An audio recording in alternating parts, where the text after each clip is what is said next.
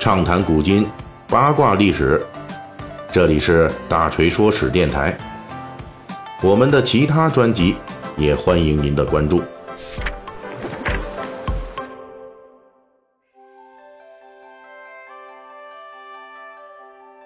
时下，咱们大江南北的很多地方，无论是北京的香山，还是南京的栖霞山，都是观赏红叶的大好时节。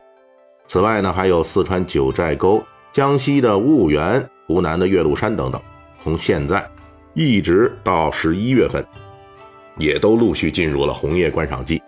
正所谓“停车坐爱枫林晚，霜叶红于二月花”。本期咱们就在这个万山红遍之际，为大家讲述一个关于红叶的千年故事。观赏红叶在我国有两千年以上的悠久历史了。两千年前的西汉词赋名家司马相如的《上林赋》中，就有“画风平卢”之语。这句话描述了汉武帝上林苑中的四种树木，画指的就是桦树，平指的是银杏，而这里边的枫就是枫树，卢就是黄芦。这俩从司马相如写作的年代一直到现在。都是十月深秋万山红遍的主力。栖霞山、岳麓山的红叶主要靠枫树，而北京香山的红叶主要靠黄芦。当然了，在我国古代可供观赏的红叶还有其他的，比如柿叶、石楠叶等等。古人对红叶的感情，从纯粹的观赏活动到最后演变出完整的爱情故事，关键的转折点是在唐代。按照晚唐文人笔记的说法。在唐玄宗时代，皇帝专宠杨贵妃以及她的姐姐虢国夫人。宫内的妃嫔宫女们，在皇帝眼里边那都不屑一顾。这群女人们坐困宫中，容颜日老，在无奈与悲苦中，开始玩一种解闷儿的小游戏了，就是在宫中树木的落叶上面写诗，然后抛到宫中的玉河之中，让写着诗歌的树叶。随着水流四处飘荡，这玉河是流向宫外的，因此这些树叶就随着水流跨出了宫墙，展示在世人面前。这就是文学史上著名的“玉钩流叶”典故。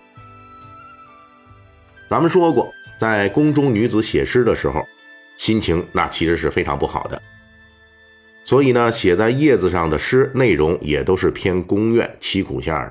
表达咱们这心里边的寂寞、空虚、冷。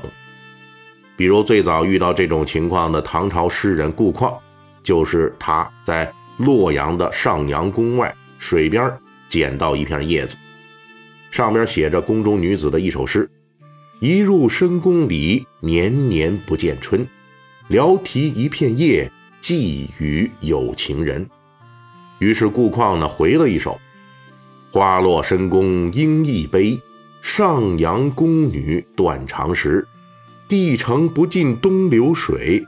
夜上题诗欲寄谁？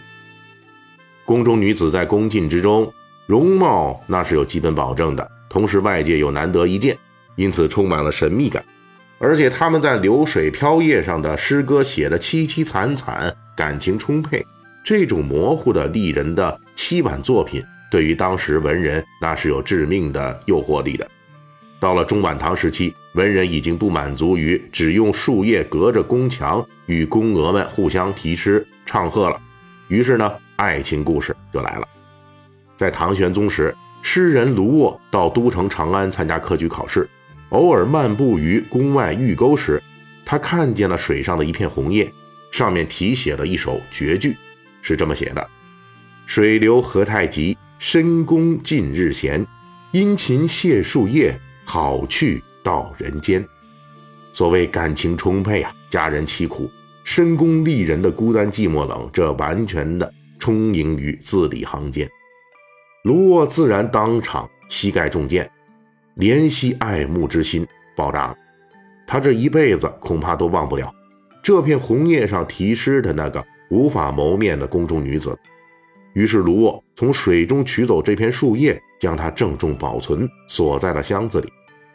这摆开的就是一副刻骨铭心的架势，宫墙永隔的那个才是最好的。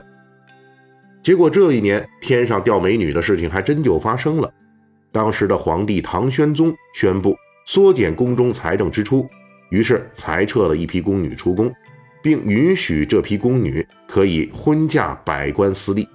但是呢，唐玄宗这个天上掉美女的政策，对卢沃来说却是第二次精确打击，因为当时规定，出宫的宫女们可以嫁给百官私利，唯独不可以嫁举人，包括当时刚刚中举的这位卢沃。估计当时卢沃的心情啊，很可能类似于买了彩票中奖之后，开奖机构突然宣布这中奖号码作废了。卢沃估计只能装鸵鸟安慰自己，自己锁在心中的那位红叶题诗的宫中丽人，应该不在这批彩票的中奖名单之内了。后来，卢沃终于从举人转职为地方官了，他还是念念不忘锁在箱子里。同时，也锁在他心里的那个宫女，终于被卢沃逮到一波机会，娶了一个才撤出宫的宫女。这位宫女啊，就是嫁给卢沃之后成了卢夫人。这俩人感情还不错。有一天呢，咱们卢夫人收拾家当，无意中就把卢沃深藏的那片红叶给翻出来了。拿着红叶，卢夫人当场就懵逼了，悠悠感叹许久。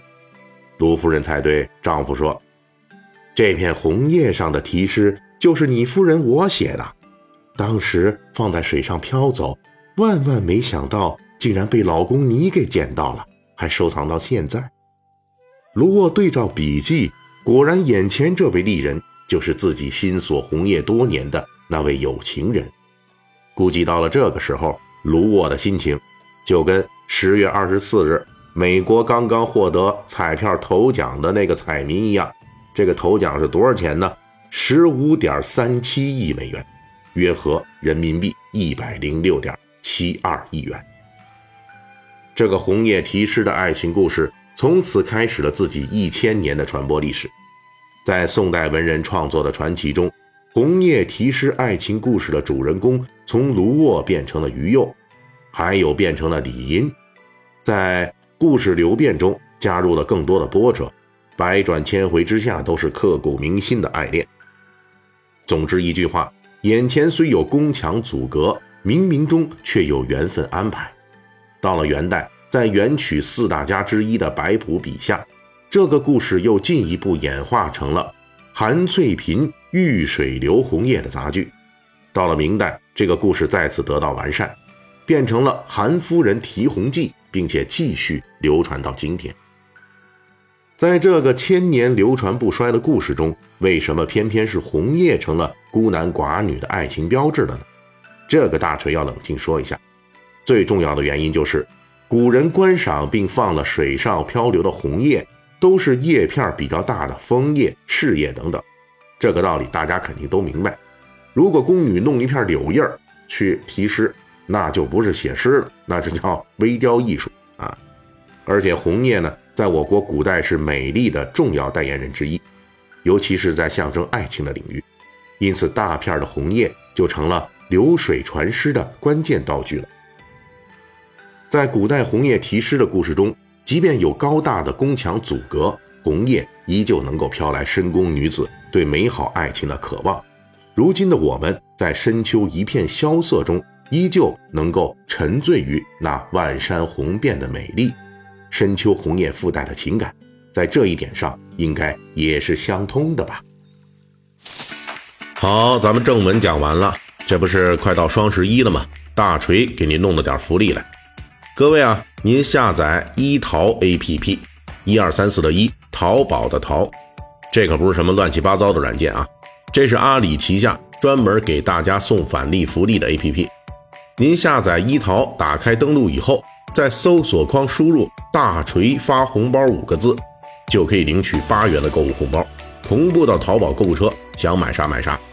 好嘞，希望您听我说史听得乐呵，双十一剁手也剁得开心。本期大锤就跟您聊到这儿，喜欢听您可以给我打个赏。